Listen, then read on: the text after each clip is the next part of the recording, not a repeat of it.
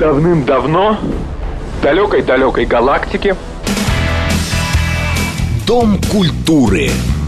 Читаем, смотрим, слушаем. С Леонидом Володарским. последнее сражение состоится не в будущем.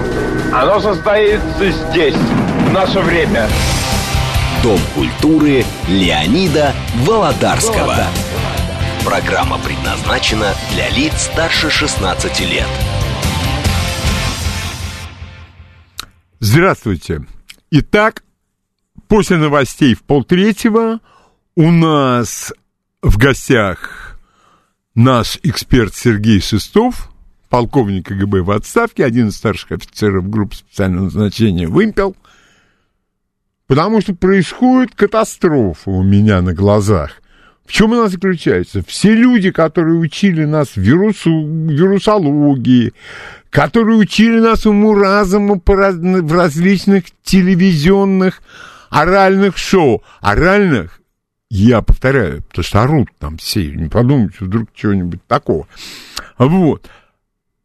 Они стали все военными экспертами. Все как один. Это немножко пугает, как, впрочем, и пугало их э, осведомленность в вирусологии. Вот Сергей Шестов и расскажет нам, что такое спецоперация, сколько планируется подобная спецоперация, поставит все на место.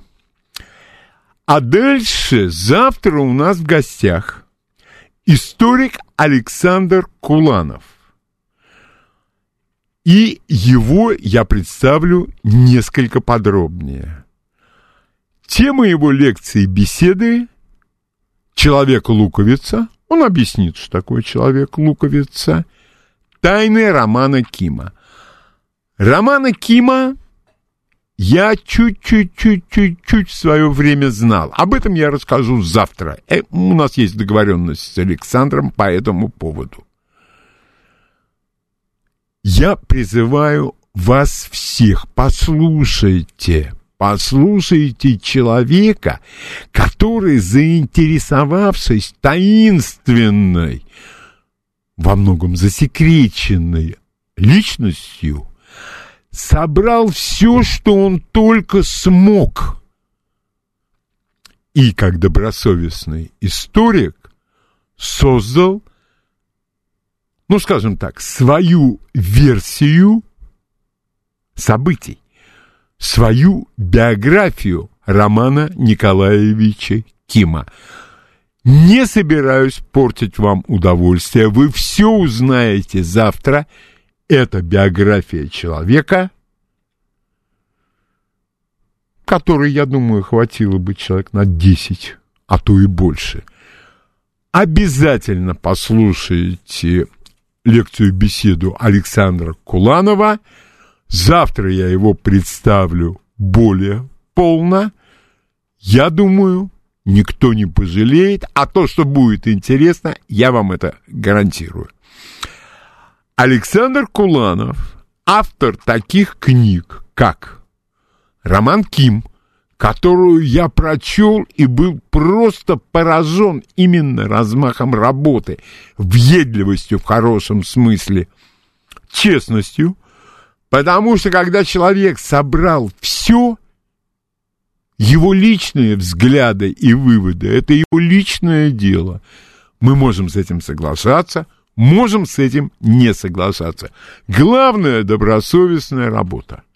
Потому что многие псевдоисторики, в особенности из противоположного лагеря, я всегда прихожу в восторг, и я об этом уже говорил, от фраз «Сталин думал». Может, ты мне скажешь, что я думаю? Мне просто вдруг, если ты знаешь, что думал Сталин, надо мне подтверждение получить. Если ты поймешь, о чем думаю я, и скажешь мне об этом, я признаю твою гениальность. Вторая книга — это то, что я нашел. Александр нам расскажет все поподробнее. Это Елена Феррари. Это из серии «Жизнь замечательных людей» тоже малоизвестный персонаж. Но э, я предоставлю рассказывать о Елене Феррари самому Александру Куланову. Я надеюсь, у нас и радиостанции, и у Александра предстоит нам еще весьма плодотворное сотрудничество. И книга, которую я пока еще не начал часа, э, читать, это серия «Повседневная жизнь». Серия сама по себе прекрасная. У меня есть несколько книг, ну, по темам, которые мне интересны. Например, э, «Тайная жизнь», э, «Повседневная жизнь тайной канцелярии». Или «Повседневная жизнь моцартовской Вены». Вот эти книги, у меня их гораздо больше – повседневная жизнь сталинской Москвы или Москвы после гражданской войны, там, 20-е годы, Москва при НЭПе. Фантастически интересно. Так вот, книга Александра Куланова, которая вышла в этой серии, называется «Повседневная жизнь японцев. Взгляд за ширму». Такие книги с бухты-барахты не пишутся. Вот когда началась пандемия, я думаю, если покопаться, можно найти много книг под названием «Я и пандемия», «Я и победа над пандемией». Это вот те самые люди, которые сейчас эти, как они называются, военные эксперты. Да-да. Но я считаю, вот, например, когда человек борется за свободу, ну, какой-то одной отдельный взят, ну, с такими щеками нельзя бороться за свободу, ну, надо что-то делать, конечно же, понимаете, и уже, вот зачем его называют клоуном? Он не клоун, он шут гороховый, он актеришка.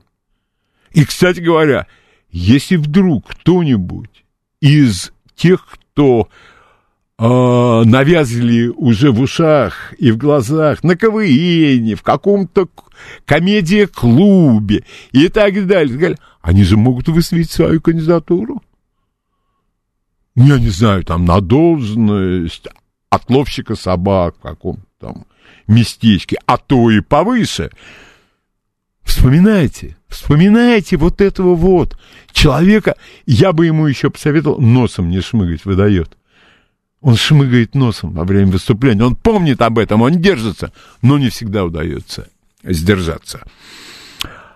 А у Александра Куланова есть еще книги, я не буду о них говорить, потому что эти три, две, я практически закончил Елену Феррари, я прочел книгу про Романа Кима, и вот передо мной лежит его книга про Японию. Вот историк должен работать.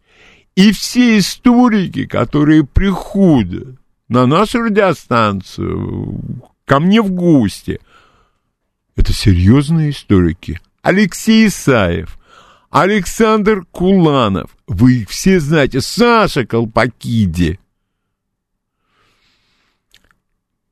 Рекомендую вам, вот роман Ким, там никаких детективных романов не надо. Эта книга сама по себе, она познавательна, она увлекательна. Но когда, например, речь идет о корейских родах или о системе японского образования, это чтение нелегкое. Нет-нет, это не детективы женщин в цветастых обложках, которые приходится видеть в метро. Нет, это сложнее чтение. Ну так в этом и проверяешь свое развитие. Тяжело превзойти надо. Другие книги покажутся легче. Кстати, рекомендую вам автора. Ну, нет, звезд с небес он не хватает э, популярные, ну, увлекательные.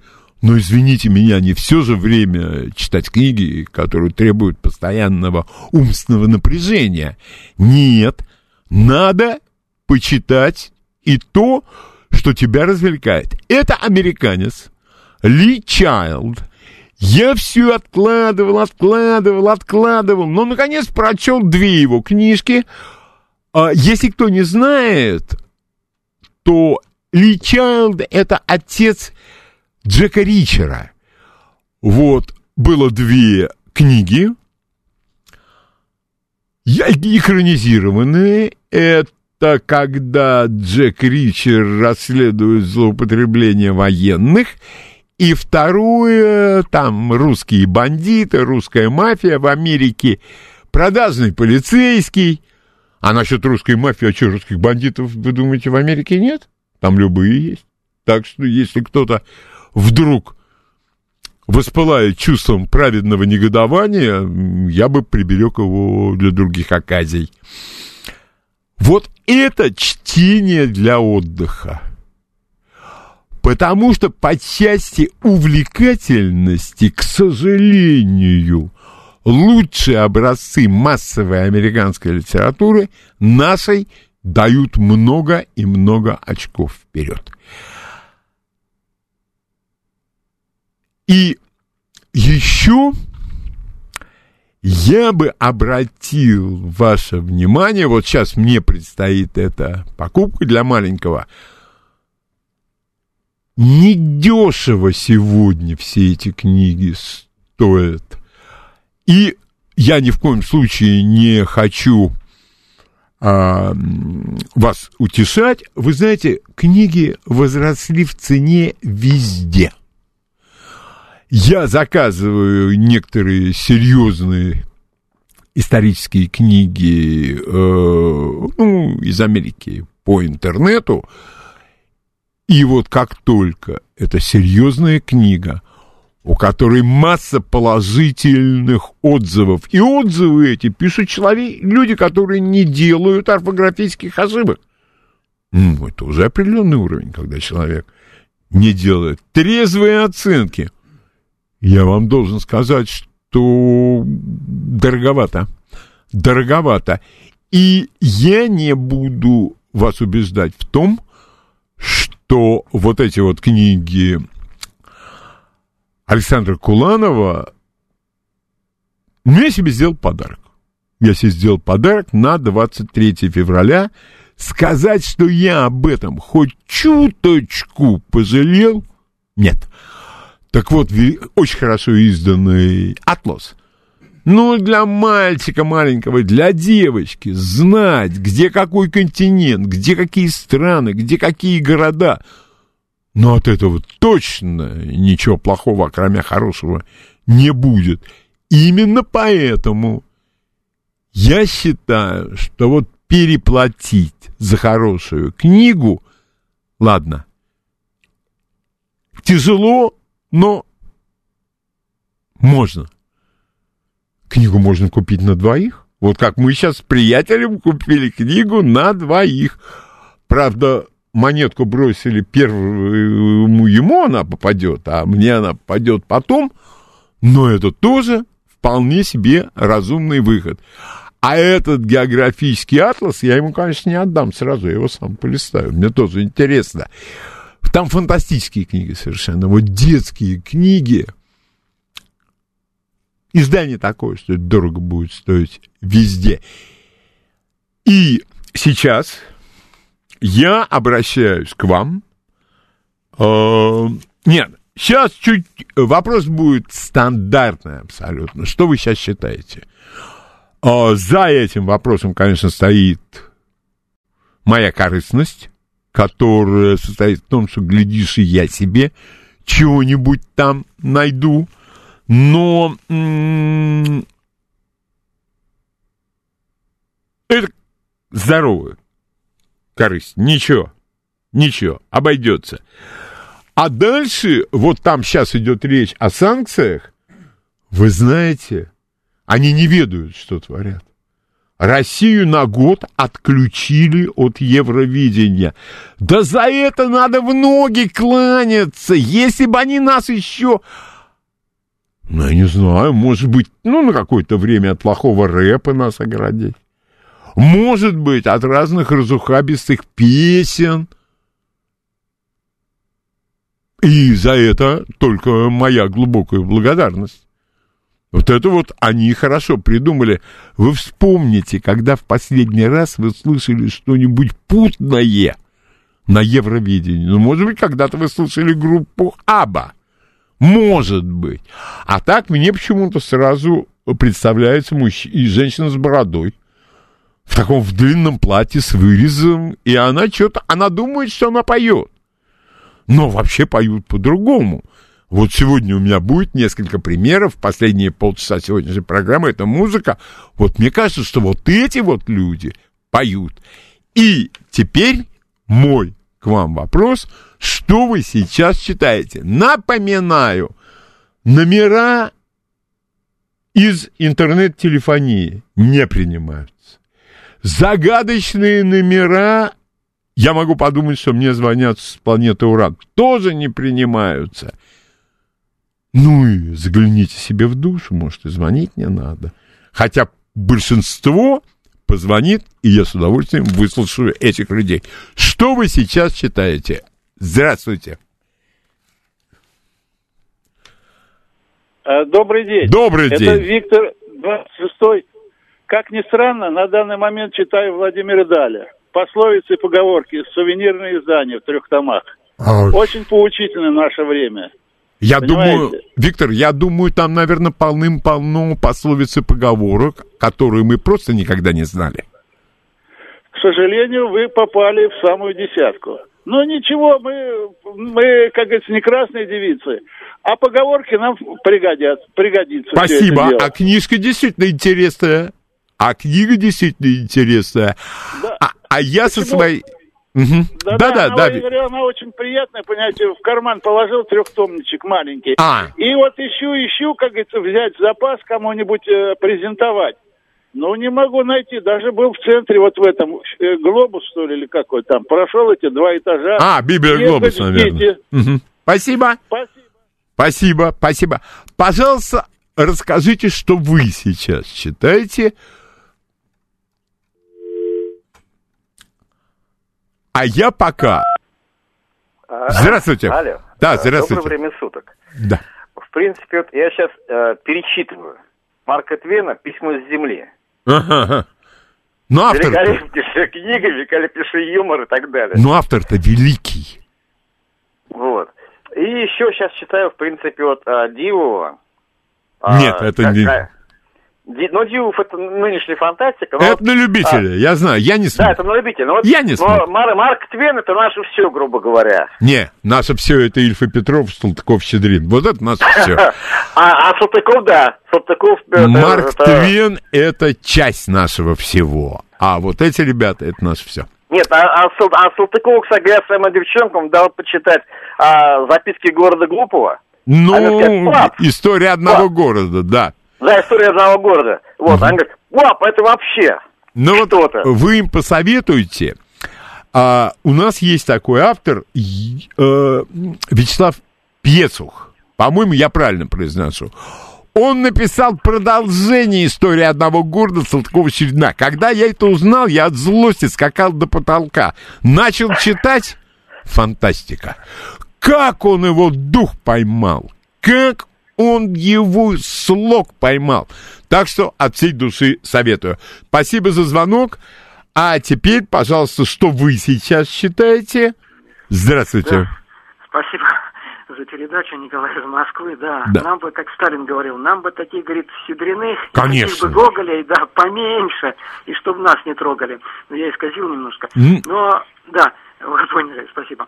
А, но э, читаю, конечно, и действительно и Гоголя, и Чехова. э, в общем, люблю Чехова очень, особенно ранее его. Но вот э, буквально сейчас э, читаю и перечитываю, не знаю, как вам нравится этот автор или нет, э, Михаила Веллера и его Нет, перпендикуляры. нет, Звягина. категорически. Ну, Категорически. категорически. Но все равно кое-что там есть такое, что прям так это А это можно- заставляет. Нет, Да. а зачем Ну, клочки? И Зачем клочки выискивать? Э, Михаил Виллер проявил себя как горе-историк. Что про Нестора Махно? Что еще что-то? Я, я пролистывал, у меня нет времени такое читать. Историк – это серьезное занятие. Это архивы, рассказывали нам и Елена Сьянова, и Юрий Николаевич Жуков, и Алексей Исаев, как работает серьезный историк. Я не вижу серьезной работы у господина Виллера. А вот эти вот измышления, это то же самое, это мой взгляд, когда Жванецкий примерил на себя после победы капитализма э, одежды еврея-философа такого, а не вышло. И лучший Жванецкий остался в Советском Союзе. Вот, кровавая там, гобня, еще что-то. А вот это, да. А то, что он потом, ну и, конечно, его выступление в закрытом клубе на Рублевке, когда он сказал, э, так сматриваясь в темноту, он сказал, надеюсь, нищих здесь нет. Ну, это свидетельствует обо многом. Для меня тогда. Э, пожалуйста, что вы сейчас считаете?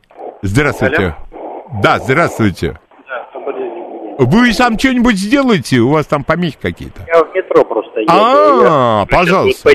Все. Да я, да, я сейчас читаю Маркиса «Любовь во время чумы». Э, второй раз. Конечно, я читаю уже другую книгу.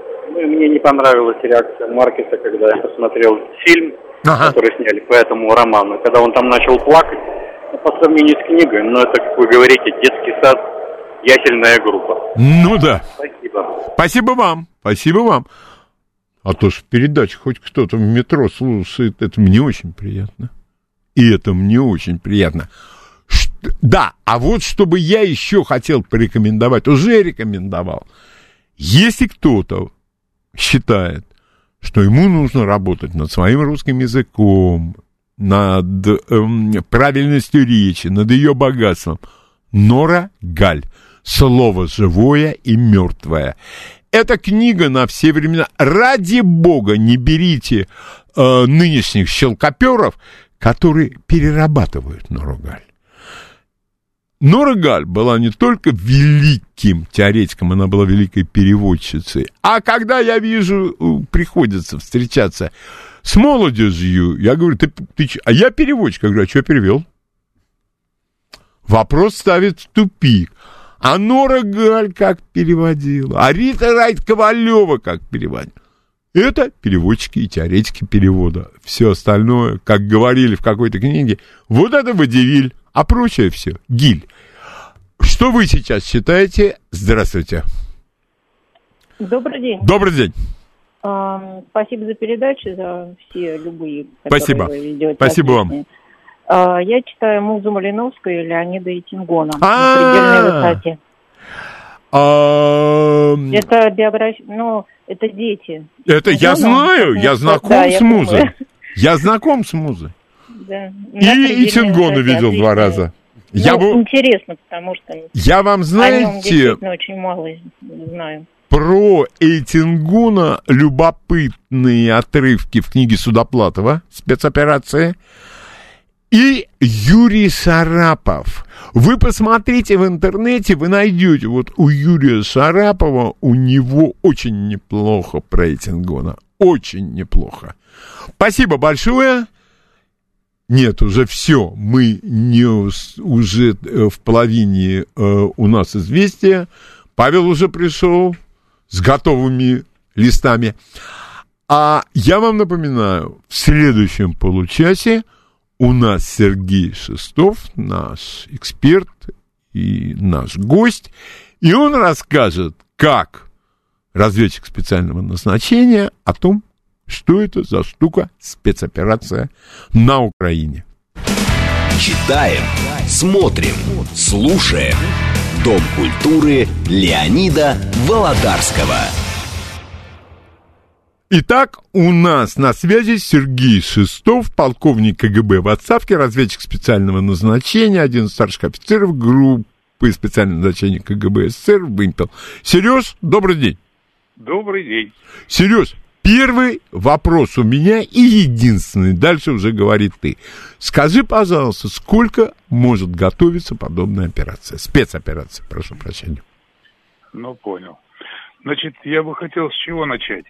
Как слушатели помнят, если кто помнит, и кто слушал, а, мы а, в самое начало передачи всегда включаем а, фрагмент, то, что я называю мантрой, да? Да. Вот этой, вот этой мантре э, практически столько же лет, сколько события э, были, начались на Украине. Так? А сегодня я могу э, ну, с удовольствием, можно сказать, э, исключить из мантры понятие э, военно-полицейская операция по блокаде ЛНР, ДНР, территории ЛНР, ДНР. Э, эта блокада снята, она разорвана, она практически уничтожена. Отрыжка, конечно же, идет. Ну, сам факт свершился. Но мы еще в этой мантре, всего две позиции было практически основных. А за единую неделимую неньку. Да, Правильно, это... да? Да, да, да. Э, этим мы всегда заканчивали. А, к сожалению, я не могу сказать, что и эту надо позицию сдвигать, потому что у единой неделимой все еще впереди, все еще только начинается. И вот, на мой взгляд, а, гражданская война на территории, а, можно сказать, уже бывшей Украины, потому что она уже расползлась по факту, не юридически, но по факту, да, и продолжает распадаться, а, могут возникнуть и, скорее всего, возникнут по противостоянию уже гражданскому. То есть одна группа людей, я не говорю сейчас ни об армиях, ни о милициях, а одна группа людей, которая ловко пристроилась за эти 30 лет, расхватала собственность, поделила землю, приватизировала все, да, а она большая часть людей. Хоть даже кто-то магазинчик прикупил, он будет за это бороться, вернее, э, приватизировал. И другая наибольшая часть людей – которые, естественно, этим не особо довольны. То есть это точно такие же будут начинаться и происходить события, как у нас в России было. То есть будет бандитский беспредел по переделу собственности. Но он будет носить большой уклон, э, похожий на гражданскую войну. Ну, минимум на гражданское противостояние.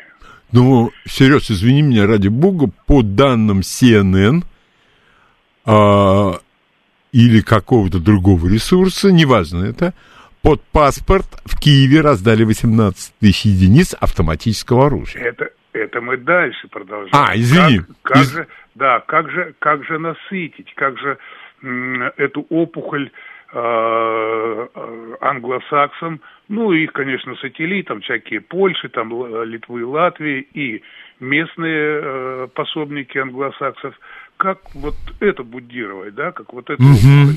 расшевелить. Это то, что ты сказал. Раздача оружия, создание оборонительных отрядов. Э, вот в этом направлении пойдет. Поэтому вероятность гражданского противостояния минимум. А я думаю, все-таки закончится гражданской войной. Угу. А, значит, э, мы ждем этой гражданской войны. Не от желания ждать, а от объективных происходящих событий. Угу. Теперь то, что мы не говорили никогда и ни в каких мантрах. Где-то больше десяти лет назад, долгое время, достаточно долгое время, муссировалось значит, э, с сарказмом, с иронией, с, с, с надсмехательством над э, тезисом Путина, что 25, минимум 25 миллионов людей надо инкорпорировать нам в Россию – да? Угу. Это было, это восприняли как декларацию и очень долго смеялись угу. да, над этим. Прежде всего у нас, конечно. Конечно, конечно. Теперь хочу спросить, а теперь над этим тезисом смешно? ВВ слов на ветер не бросает. Конечно, этот этап не сразу 25 миллионов, да, из когда-то 50, там, 55 э, миллионной Украины – все просчитано, да? Это я к истории, э, к вопросу, как операция зарождалась. Да, да, да, да. Угу. да? А, вот все, прикинь, я понял. Вот, да, вот и прикиньте, когда этот тезис был вы, выброшен, не голословно, как оказалось, да? Угу. Это более 10, там, даже где-то 15 лет назад. Желающие могут найти э, это высказывание Путина. Это к вопросу, когда замысел рождался. Ведь необходимо сначала, ну, в нашей терминологии кровавых, чтобы зароси, зародился замысел, да? То есть стратегическое видение вопроса. Вот приблизительно с этих, э, с этих моментов. И когда ФСБ практически уже начинала становиться на ноги, разведка, э, ФСБ, КГБ, неважно как называют, да, и так прочее. Вот. Когда появились вокруг Путина с его точки зрения надежные соратники, да, а надежные соратники это э, не значит только пролетариат там или оголделые коммунисты, да, это люди, которые считают Россию своей родиной, да, вот своей землей.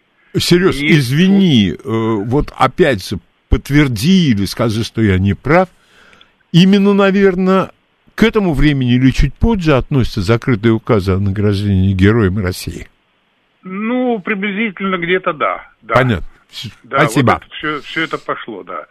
Скопление, э, вернее, э, значит, накопление огромных денежных средств, я сейчас про оборону не говорю, да, угу. а вот на проведение этой работы. Ну да, мы не э, губошлепы, такие вот мы люди в России, да, э, не трендим, что завтра взорвем, завтра захватим, полететь куда-то побомбить, это, ну это не наше, да, это любимое занятие англосаксов, ну и их приспешников. Вот. У нас как бы все кулуарно, потихонечку делается, что-то высвечивается, ведь Путин сказал, у нас будет 25 миллионов. Повторяю, это не значит, что значит все они станут. Они станут э, в, в сфере, э, в нашей благосфере.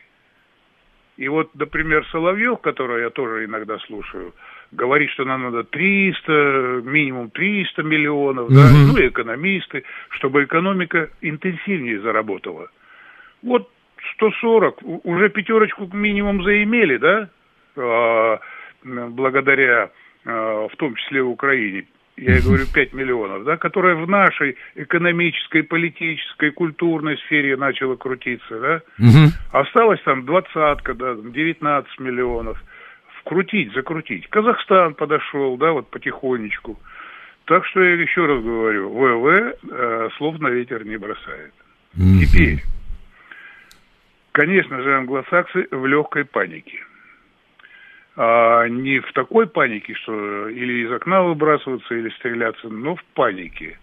А, потому что а, вот это злое, злое их намерение да, в отношении Украины, а, Белоруссии, оно начало у дрессировщиков собак, да, угу. есть такой прием – агрессивную собаку, которая спускает агрессор на тебя, э, обучить специалиста так, чтобы эту агрессию собака перекинула на своего хозяина. Это реальный прием. Когда собака летит на опытного человека, угу. есть определенный ряд приемов и все, да, эта собака потом после контакта с, со, со своим объектом, она переносит агрессию на хозяина и рвет хозяина.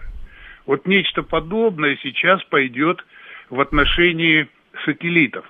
Польш и прочие, да? Угу. Потому что вот эти озлобленные зверюги, которые отступают, харкаются, отстреливаются, они вынуждены будут туда в, большом количестве идти, да? Вот, а какие-то территории в Венгрию не пойдут, они знают, что им там по ушам. Да, что да, там Венгрия, будет, да. Как бы на стороне э, светлого, на стороне светлых.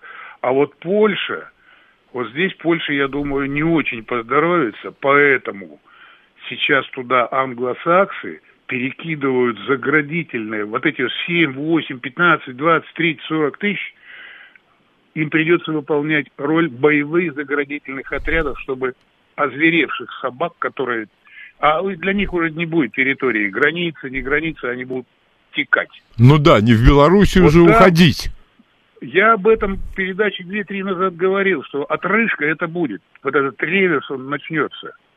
Да, в принципе, он уже начался. Огромное скопление этих добрых людей, э, вернее, зверюк этих добрых, а? Ну... уже скопилось на границах, да, вот в западных границах э, Неньки. Ну, я понимаю, Сереж, у тебя, наверное, есть, не, ну, как я даже не знаю, как это называется, Ну, ты там со своими коллегами встречаешься, у тебя есть какая-то Ты меня, информация. ты меня вынуждаешь выдавать мои личные секреты? Вот когда ты выйдешь свои личные секреты, будет всенародный праздник.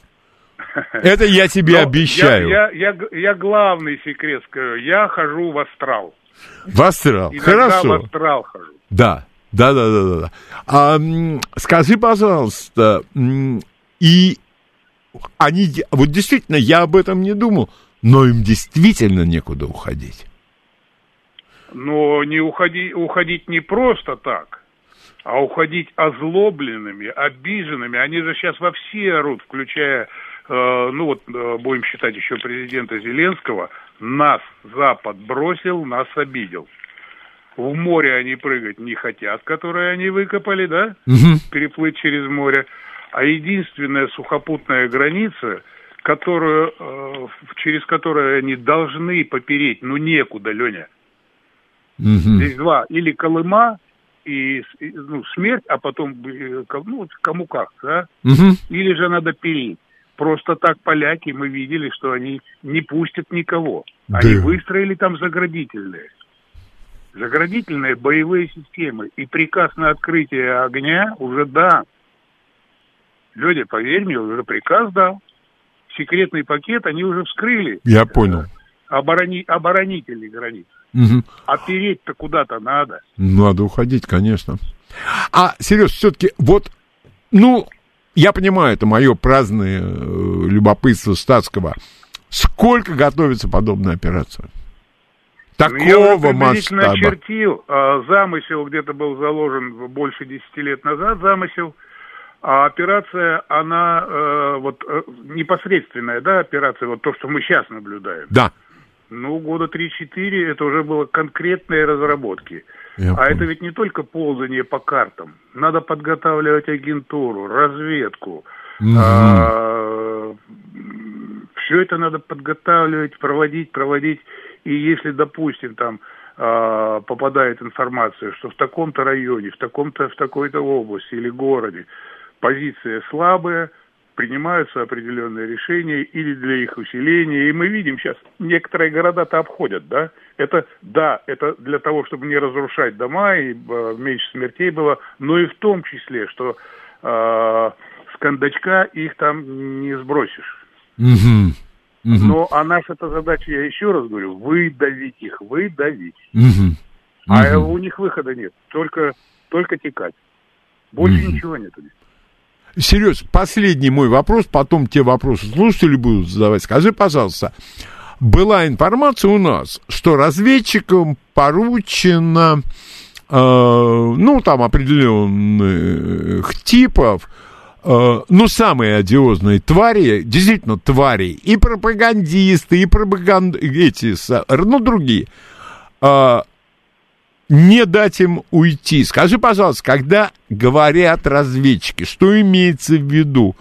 Спецназ, э, скажем там, десантных войск, силы специальных операций. Вот штука. Или разведподразделения. Вот. Ну, Лёнь, способов и методов достаточно, но сигнал тоже был оглаш- оглашен в открытую по всему миру. А, ВВ ведь э, произнес слово. У нас есть список людей, которых Да. мы будем... Я, я не, не дословно говорю. У нас есть список людей, даже цифры какие-то там приводили, которых мы будем карать. Через секунду, через паузу, по суду. Мгм. Ну, конечно, кто же без суда, без суда будет карать? Я даже думаю, без следствия никто карать не будет. Конечно. Вот. А помнишь, я говорил о том, что знаем практически каждого вплоть до рядового из э, состава спецслужб. Да, да, и из этих, из частей спецназначения. Ну, спец, спец, спец. Ну, хорошо, да. Ну да. Все, Сереж, я теперь обращаюсь к нашим слушателям а, с просьбой задавать вопросы. А, пожалуйста, я вас прошу, задавайте вопрос Сергею Шестову, потому что этот человек, он эксперт в этой области. Он ему доступны там такие вещи, ну просто... Астрал. Астрал. В астрал он ходит. Да-да-да-да-да. Он ходит в астрал. А то, что вы сейчас видите по большей части на экранах телевизора так называемых военных экспертов, они бы не прошли конкурс, в котором был бы только один вопрос. С какого конца стрелять из автомата? Ни один. Число. Пожалуйста, ваш вопрос Сергею Шестову. Здравствуйте. Здравствуйте, Леонид и Сергей. У меня э, два вопроса. Возможно, что ответы уже звучали, но я прошу прощения, я нерегулярно слушаю. Пожалуйста. Первый – это значит, обстрел детского сада, вот показывали там огромная пробоина, чье это дело, это дело чьих рук, вот.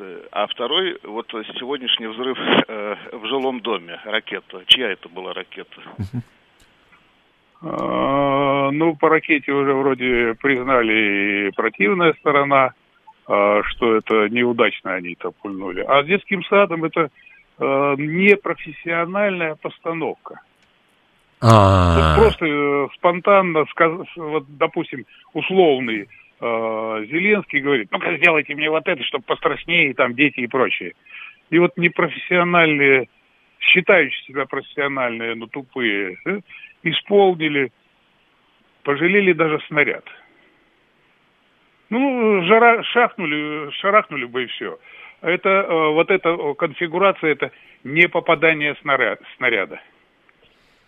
Сереж... Даже, пустой, даже пустой болванкой другой эффект. Ну, про окна уже никто не говорит, а я посмотрел на конфигурацию этой дыры, ну, дилетантизм полный, идиотизм. Все. Спасибо. Вот именно подобное может сказать эксперт, обладающий профессиональными знаниями, а не человек, э, вот, э, ну, эти эксперты, которые только что нас учили коронавирусу, а теперь спецоперациям учат. Ва, пожалуйста, ваш вопрос Сергею. Здравствуйте. Здравствуйте, Леонид, э, уважаемый Сергей. Ну, многие горлопаны говорят, что ЛНР, ДНР медленно наступает. Но на самом деле это не соответствует действительности. Это прежде всего минимизирует потери извини, с нашей извини, стороны. перебиваю, не понял, кто наступает? ЛНР, ДНР якобы вместе с нашими войсками медленно наступает. Но на самом деле наши войска уже под Киевом двое суток. Не кажется ли вам в связи с этим вопрос, что операция Дебальцева и в Иловайске не научила укрофашистов ничему, и сейчас концентрируются силы Донецк, Херсон – и Сумы, и Полтава, для того, чтобы и, и со стороны Киева уже наши войска в, в, в тылу той группировки, которые не дают э, расползтись по всей левобережной Украине. Спасибо большое. Спасибо. Да. А, здесь надо делить а, на две составляющие. ЛНР, ДНР, они как официальные структуры, военные, военизированные, за пределы административных а, своих границ не выйдут. Официальное объявление, часть, да? Поэтому, дабы избежать смертей со всех сторон, и в том числе гражданских, вот это вот постепенное выдавливание идет.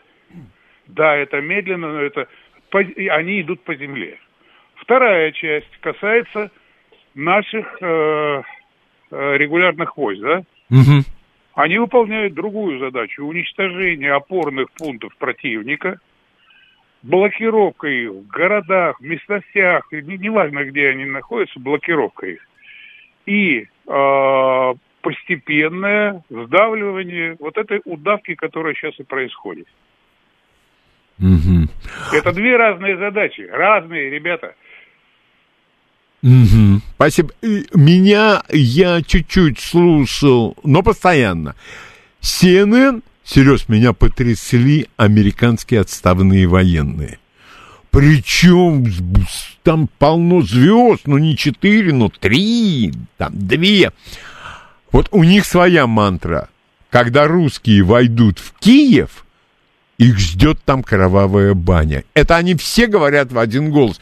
Сереж, ну неужели это самое нельзя э, пригласить человека знающего? Или это их пропаганда? Лёр, э, Лёнь, это э, чистой воды пропаганда, это попытка устрашения, попытка нагнетания. А, на мой взгляд, ничего этого не будет, если не будут срабатывать а, вот этих фашистующих молодчиков а, взрывные устройства, заминированные здания, техно, тех, технически сложные сооружения какие-то, да, Мгм. они заминированы. Ну, какая-то часть их заминирована. Но вот пока смотрим мы по Чернобылю, не стали взрывать, да? Мгм. Хотя это заминировано было. Мгм. А Киев тоже заминирован э, достаточно емко.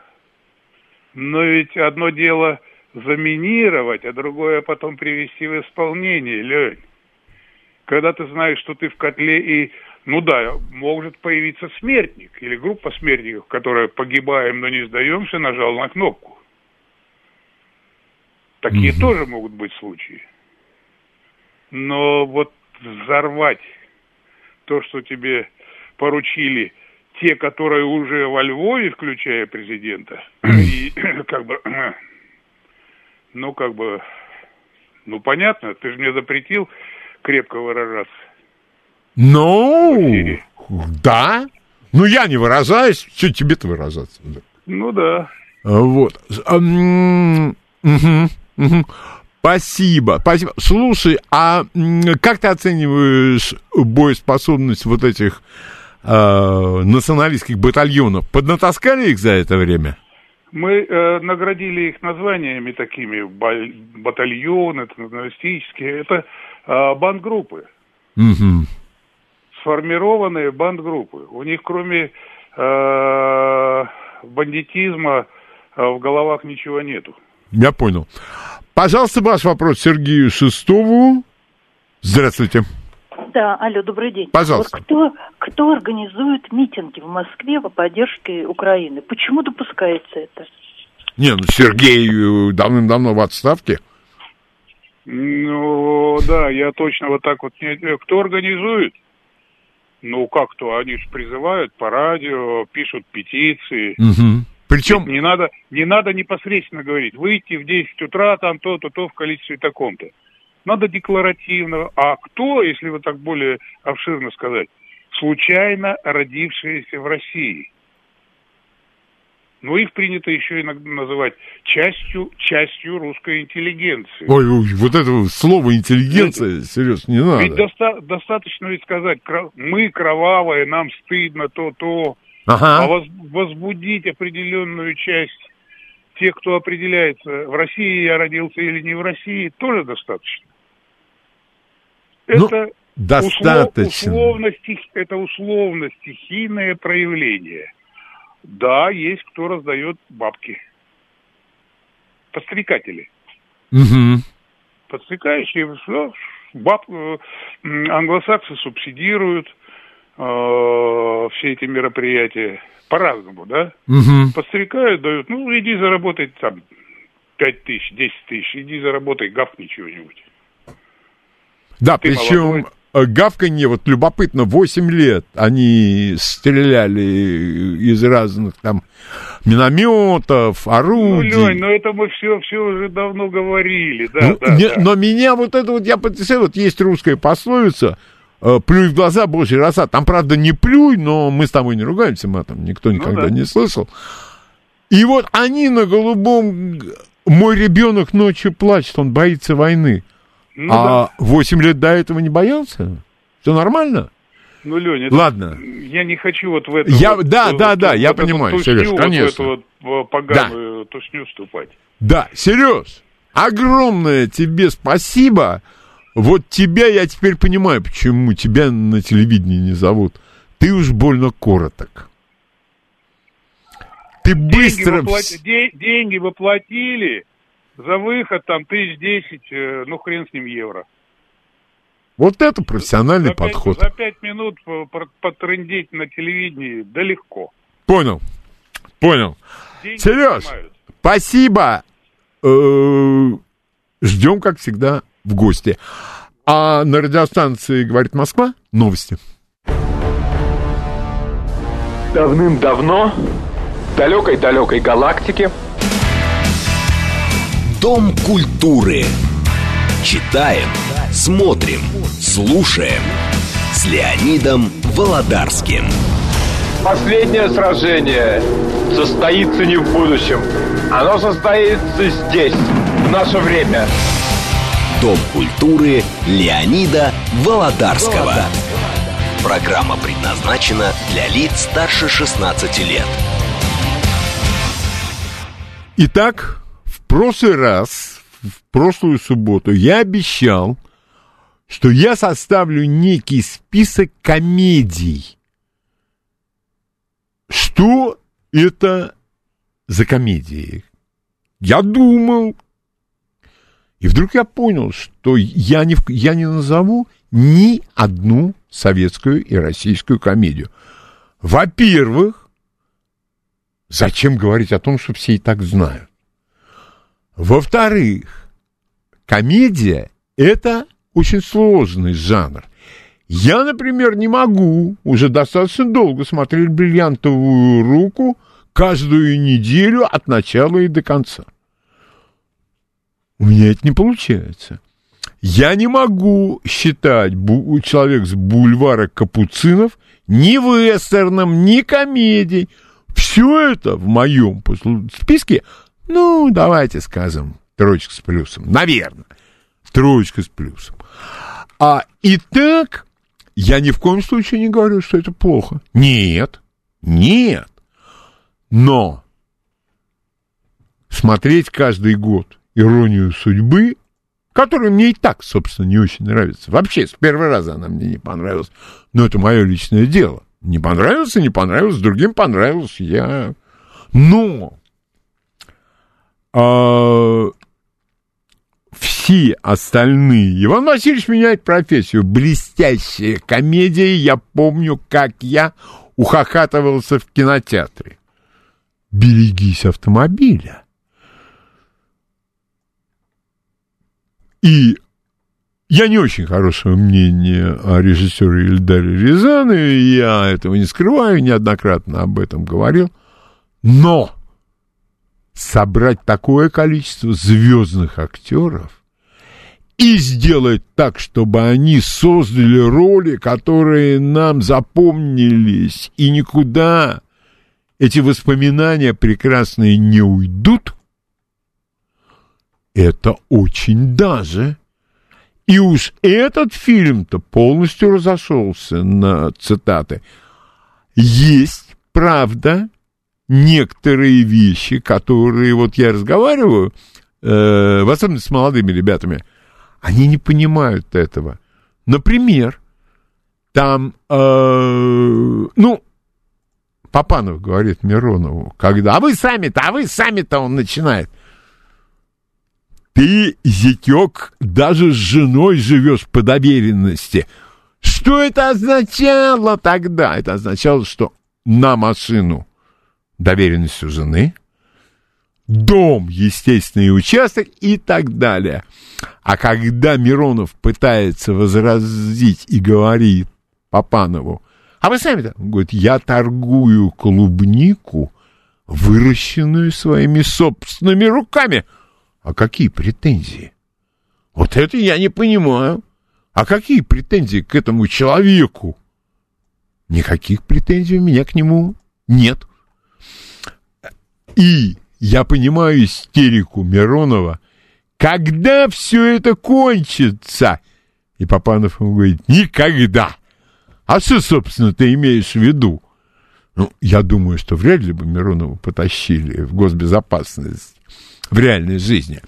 Вот. И эти комедии известны абсолютно всем.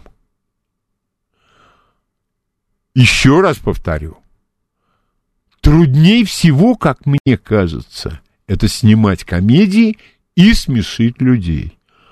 А поверьте мне, я какое-то время все-таки работаю на радио. Испугать? Да как за нечего делать. Стивена Кинга начать рассказывать, и все испугаются. Увлечь? Ну, рассказать биографию того же самого Александра Орлова, знаменитого советского разведчика. Завтра вам Александр Куланов будет рассказывать про романа Кима. Фантастически интересно и увлекательно. А вот смешить сложно. Смешить всегда сложно, потому что на смех должна быть абсолютно э, прозрачная реакция, она называется смех. Вот я смотрю, например, на какие-нибудь там проявления а, вот этого вот, а почему-то они называют это юмор, некоторые называют это сатирой, это сортира, извините, ну, конечно, я понимаю, шуточка еще та, но я смотрю там комедий-клуб какой-нибудь. А люди, которые сидят в зале, ну, так они такие же. Они ничего не читали. Хотя я думаю, что выступающие кое-кто что-то читал. Это иногда прорывается. Но вы гляньте, кто вас слушает. И кто над вашими шутками смеется. Ну, это... Я прошу прощения. Ну, я об этом даже не хочу разговаривать. Дальше. Есть разные комедии. Например, человек, который никогда в жизни не читал Ильфа Петрова, Зощенко, Аверченко, Бухова, а, а как ему понять, и когда действительно это серьезно, смешно? Нет, он не поймет, у него в голове столько серого вещества нет, чтобы это э, все понять. Поэтому я выбрал субъективно, совершенно субъективно несколько комедий, которые, как я полагаю, если вы их не видели или видели когда-то давно, это забылось, я вот сейчас, я не знаю, я во многих этих комедиях не помню ни год, когда они вышли на экран. Я не вспомню всегда режиссеров, но, как я говорю, вот это вот все знайничество его полностью отменил интернет. Извините меня, это справочная информация. Кто режиссер? Я иногда такое вспоминаю, что у меня к себе только один вопрос.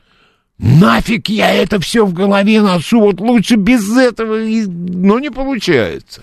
Мозг вообще, как мне объяснил следующий человек, врач, он сказал, мне не исследовано вообще, ничего, никто ничего не знает.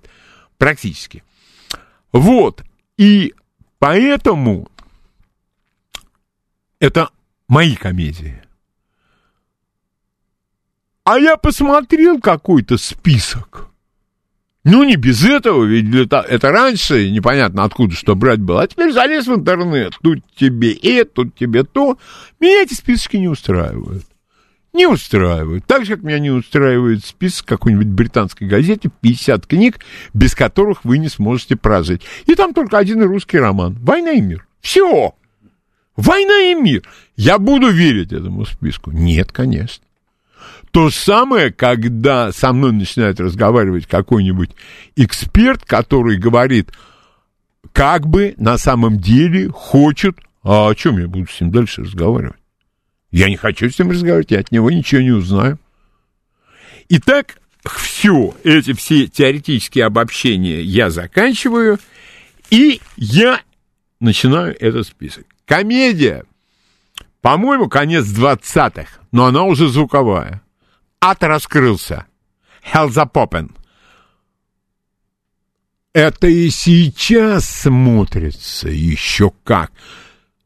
Ты не подстраиваешься. Не, ну для того времени, конечно, класс, но смотреть мне это тяжело.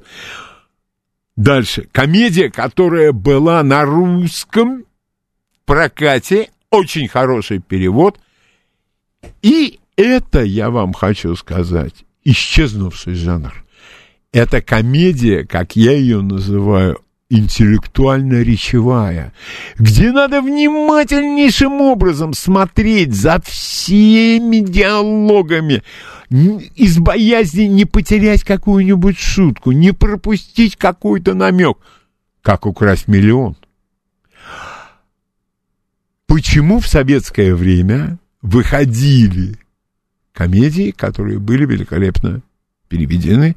Да потому что иностранных фильмов в прокате было очень мало.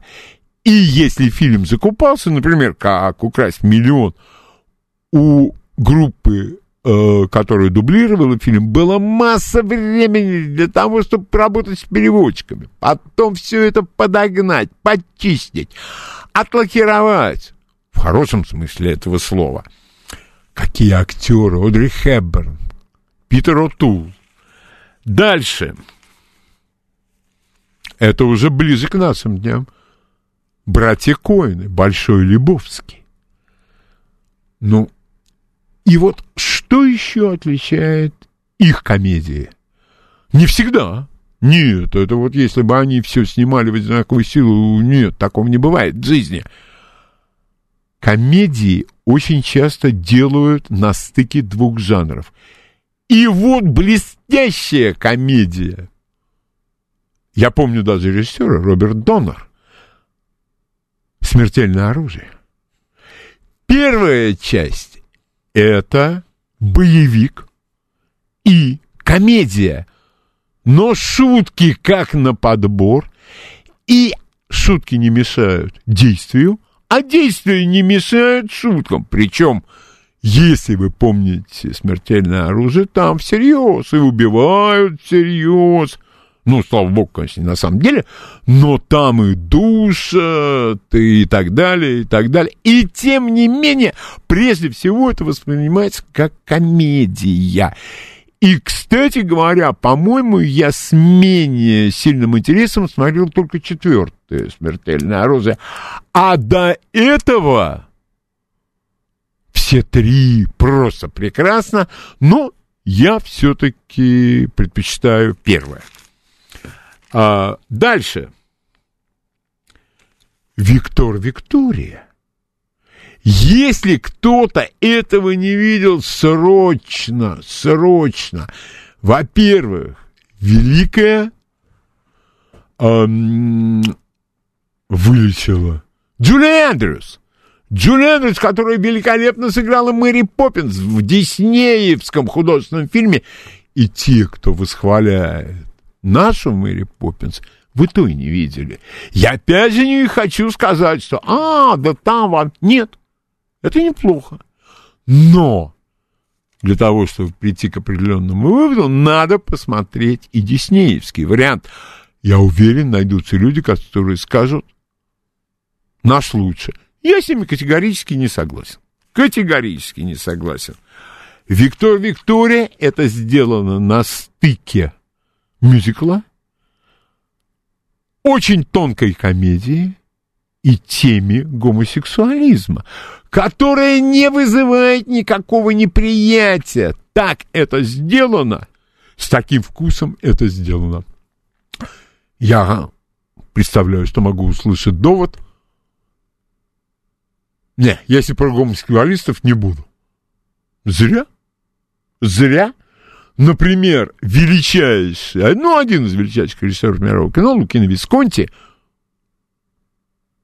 он был нетрадиционной ориентации. Но это не мешало ему быть членом итальянской компартии. Человеком, который искренне ненавидел фашизм и отснял по этому поводу великолепное кино «Гибель богов», который точно в десятке моих любимых фильмов. А, далее. Про смертельное оружие я еще говорил. Если вы считаете, что «Отпетые мошенники» с Майклом Кейном отличный фильм, я с вами согласен. Но откуда он взялся? А он взялся из первого фильма о мошенниках. Это «Афера» 1973 года. Режиссер Джордж Хилл в главных ролях. Там э, Пол Ньюман и Роберт Редфорд. Я до сих пор не могу понять, почему Роберт Редфорд получил Оскар за роль, а не Пол Ньюман. Но я не голосовал. Как-то забыли про меня. Вот. А оттуда идут все фильмы о мошенниках. Все до одного. И отпетые мошенники. И якобы неожиданный конец в подозрительных лицах. Если вы этого фильма не видели, я искренне вам завидую. Я этот фильм могу только пересматривать, что я неоднократно делаю, но у вас есть передо мной неоспоримое преимущество. Вы его будете смотреть в первый раз. Обратите внимание на то, что великое, я про нее рассказывал, по-моему, у нее 8 Оскаров, столько нет ни у кого. Это художник по костюмам. Это Эдит Хед. Вот за этот фильм она получила свой Оскар за костюмы. И действительно, когда ты смотришь, зная это, у тебя взгляд более глубокий, чем нежели ты смотришь эту картину как обычный зритель, который этого не знает. А, отличная комедия, но это уже где-то 80-е, по-моему, годы. Их поменяли местами. Там Эдди Мерфи, и я считаю до сих пор, что это его лучшая роль. Ну, с негритянскими комиками у меня вообще э, сложные отношения. Они везде играют одно и то же. Чем громче он кричит, и чем у него, э, и чем дальше он выпучивает глаза, тем он считается лучше. Ну, вот как-то для меня маловато этого будет. А, очень хорошая комедия. Очень хорошая комедия, котором богатые люди олицетворяют зло. Наказано оно будет или не наказано, это, если вы посмотрите, вы это э, сами увидите. Э, Комедия, которая вышла только что. И я могу сказать, каждый раз, когда я листаю каналы и наталкиваюсь на нее, смотрю до конца, это джентльмены Гая Ричи.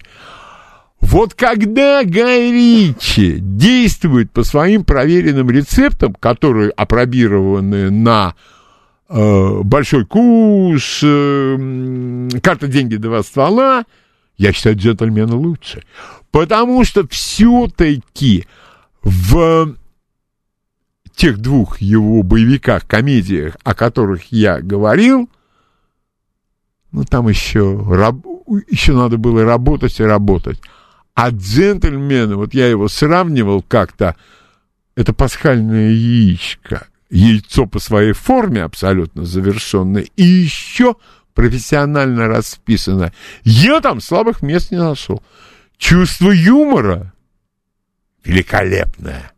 Вель — это вот именно то, что называется британским чувством юмора, но, к сожалению, под британское чувство юмора у нас часто подводится то, что...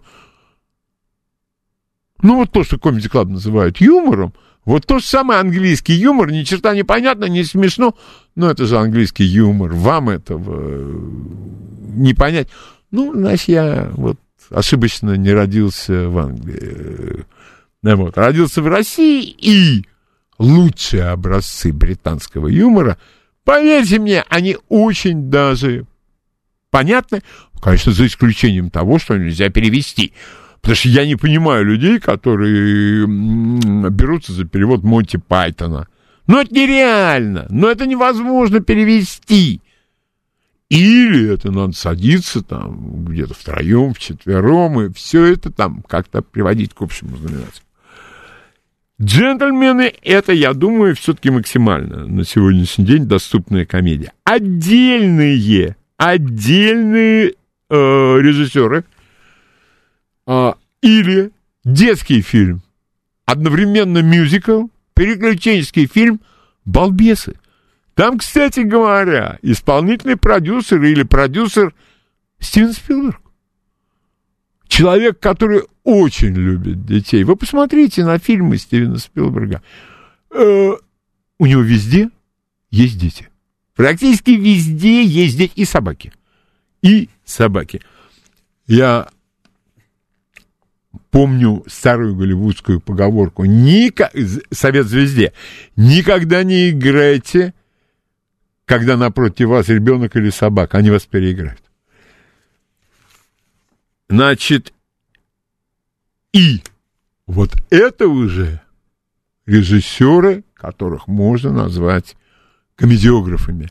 Они абсолютно разные. Это Мел Брукс.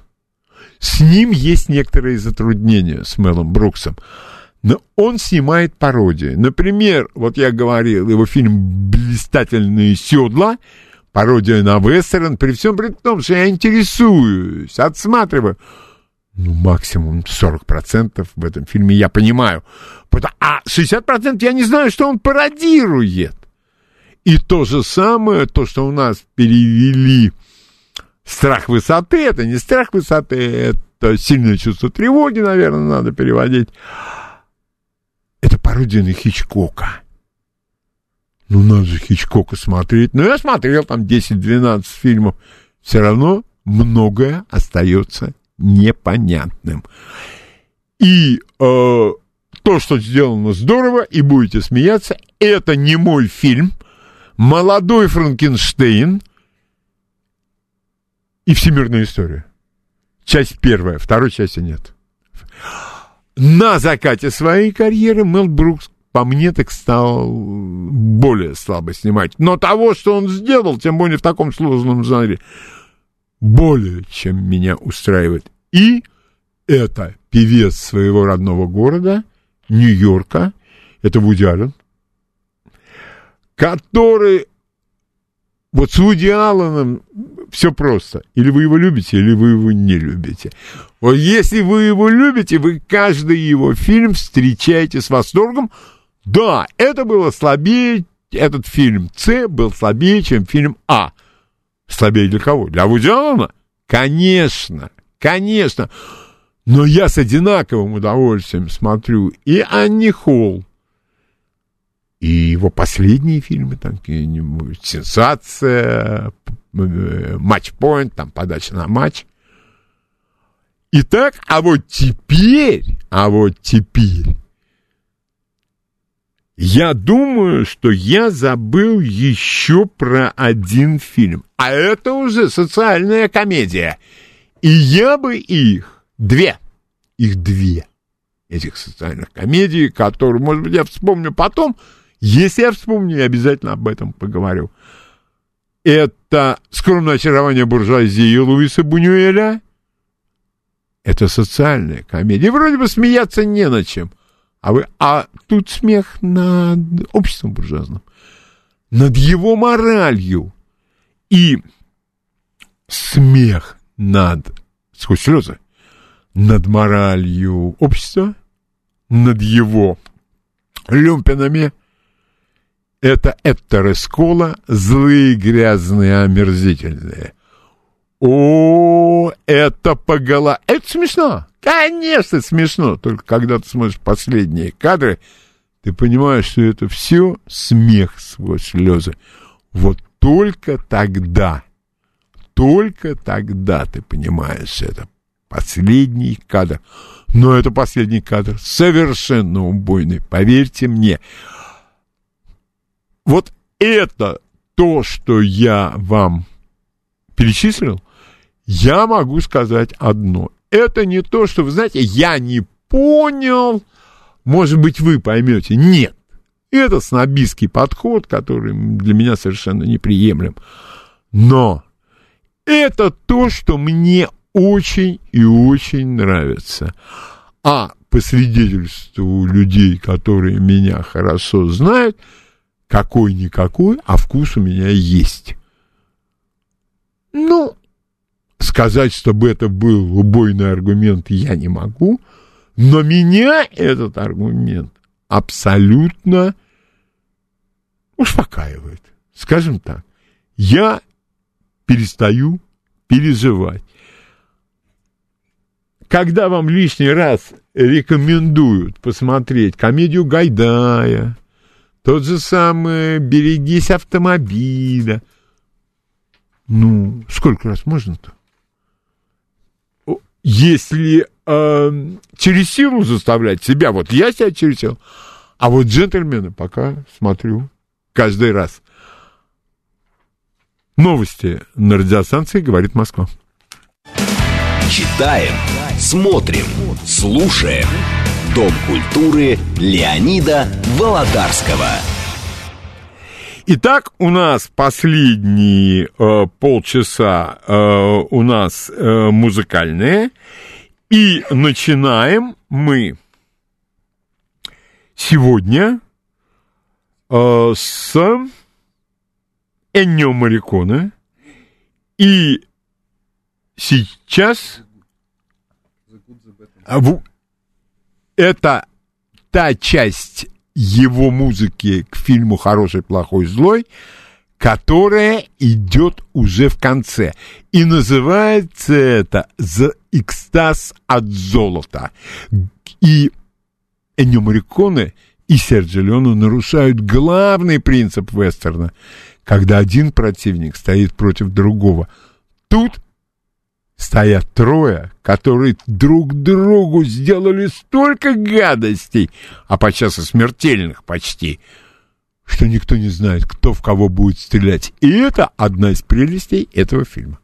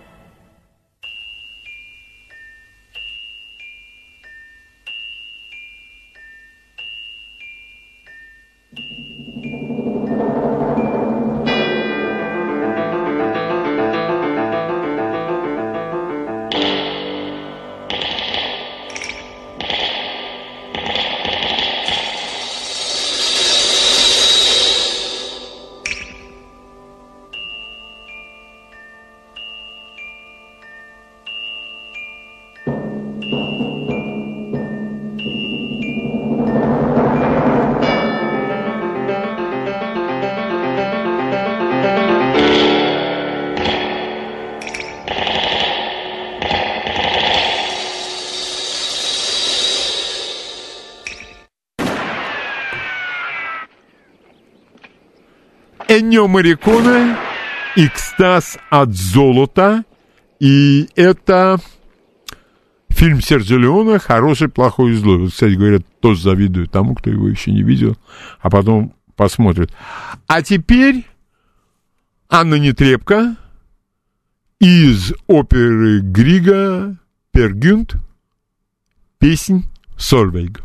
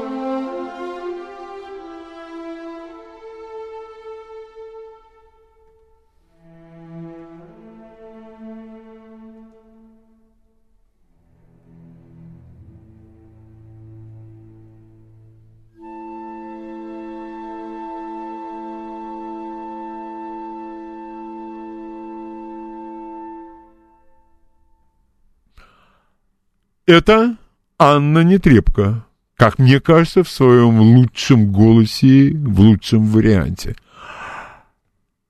А сейчас э, у нас потрясающий совершенно блюзовый гитарист Джастин Джонсон. И он играет песню тоже очень неплохой группы ZZ Top Sharp Dress Man, Щеголь.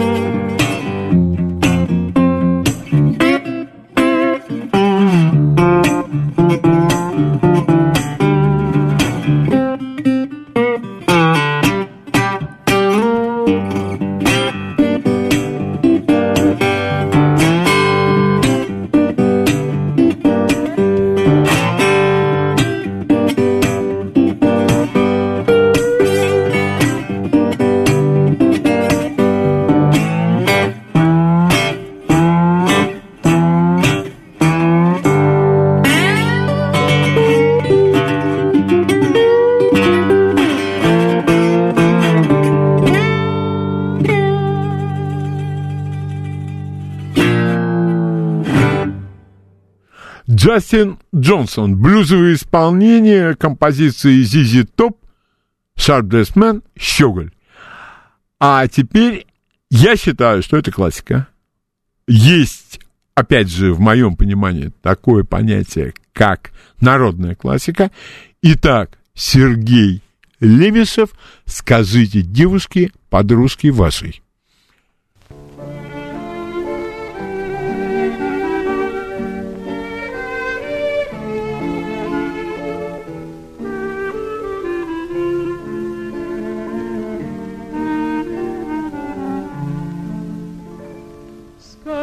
Скажите, девушки, подружки вашей, Что я не сплю ночей, а не мечтая, Что всех красавиц она и краше. Я сам хотел признаться ей, но слов я не нашел очей прелестных огонь я обожаю. Скажите, что иного? Я счастья не желаю, что нежной страстью, как цепью к ней прикован, без нее в душе моей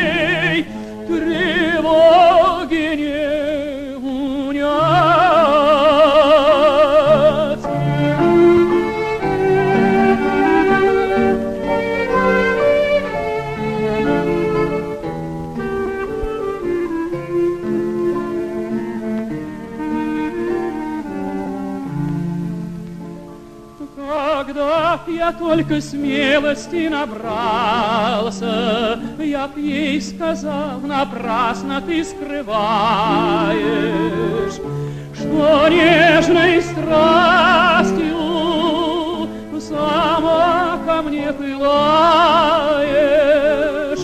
Расстанься с глупой маскою, и сердце мне открой. Очей пресных огонь обожаю, и на земле иного счастья не желаю.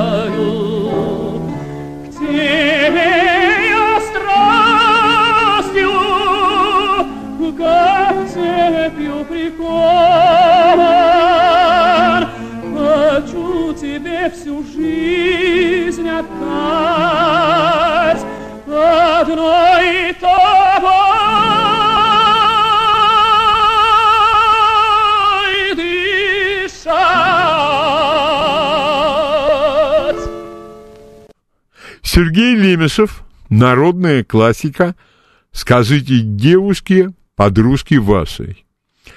И на сегодня последнее, не знаю, помнят ее сейчас, но кто-то помнит, наверное. Итак, Патриция Касс, «Mon mec à moi», «Мой парень».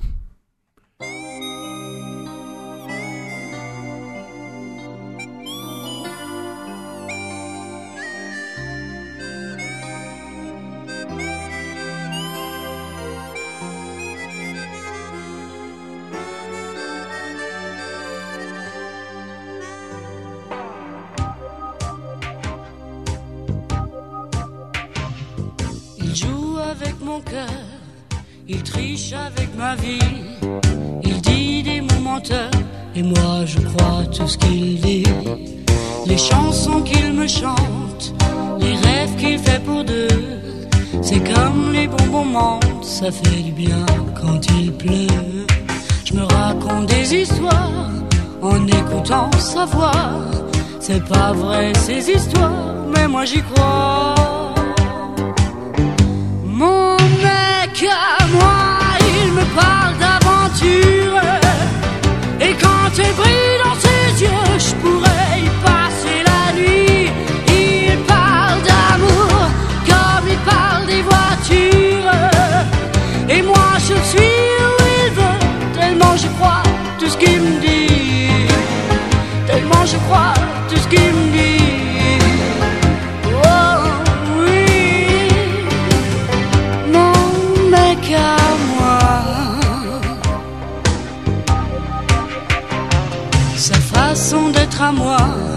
sans jamais dire je t'aime, c'est rien que du cinéma, mais c'est du pareil au même. Ce film en noir et blanc qui m'a joué de son foi, c'est Gabin et Morgan, enfin ça ressemble à tout ça. Je me raconte des histoires, des scénarios chinois. C'est pas vrai ces histoires, mais moi j'y crois.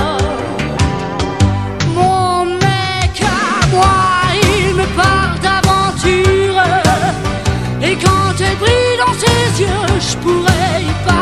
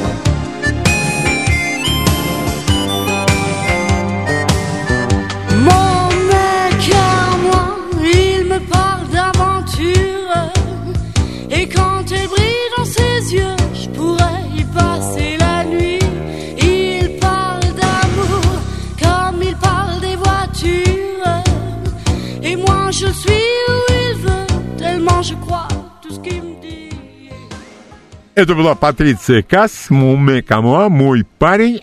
И я благодарю всех, кто слушал.